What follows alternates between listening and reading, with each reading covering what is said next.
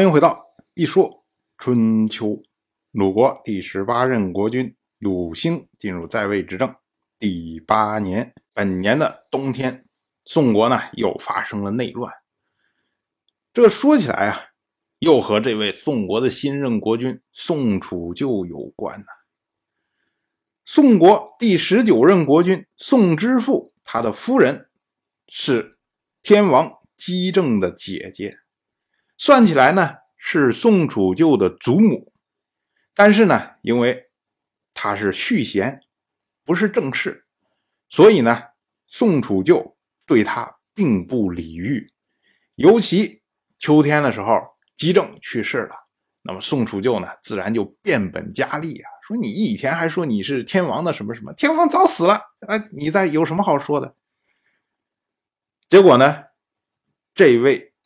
宋之父的夫人盛怒之下，就调动了宋国第十一任国君宋代公的族人，也就是宋国的华氏、岳氏、黄氏这么三族啊，联合起来攻打宋楚就。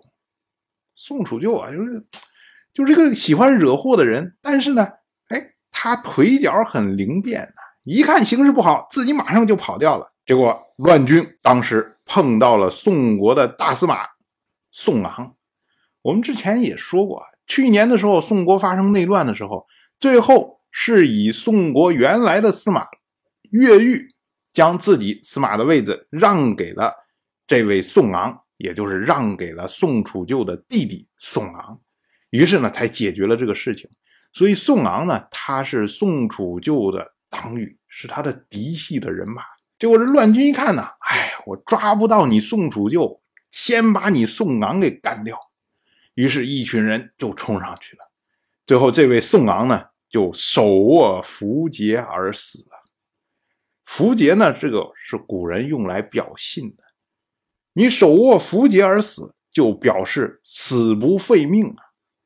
我是为了公务而殉命的。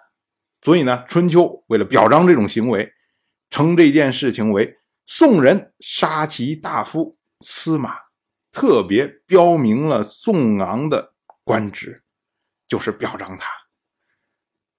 可是这个乱军呢，杀掉宋昂以后，意犹未尽呢，继续又杀掉了宋国十九任国君宋之父的孙子孔叔，以及宋国的公孙宋钟离，这些呢，通通都是宋楚旧的党羽。不只是宋楚旧的党羽受到了影响，包括连宋国的司城党义珠也受到了影响，也牵连到这些事情里面。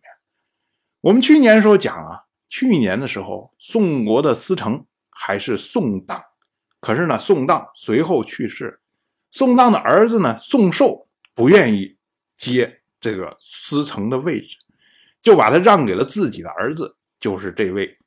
党义珠，党义珠在这个混乱之中啊，没有办法在宋国继续待下去了，所以呢，他就流亡去了鲁国。因为呢，鲁国是当氏的姻亲国呀，这等于是投靠自己的姻亲。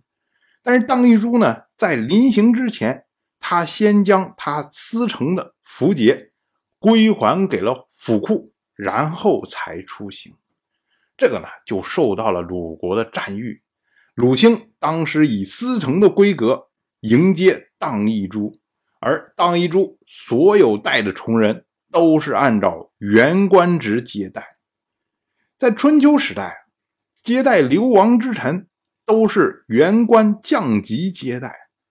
这个呢，主要是对于这些流亡的人来说，他们是被迫而来，是逃难来的。对于这些。接待了国家来说，他可以区分，哎，你是流亡来的，那么同样你国家派来聘问来的同样官职的人，我是不同对待的，所以会有这样的习惯。但是呢，因为当义珠他先归还符节，然后才流亡，所以鲁清为了对他们表示尊重，特意提高了级别，以原官职来接待。而春秋记录这件事情为宋司城来奔，特别标明了当一株的官位，也是同样的意思。当然了，我就这么一说，您就那么一听。感谢您的耐心陪伴。如果您对《一说春秋》这个节目感兴趣的话，请在微信中搜索公众号“一说春秋”，关注我。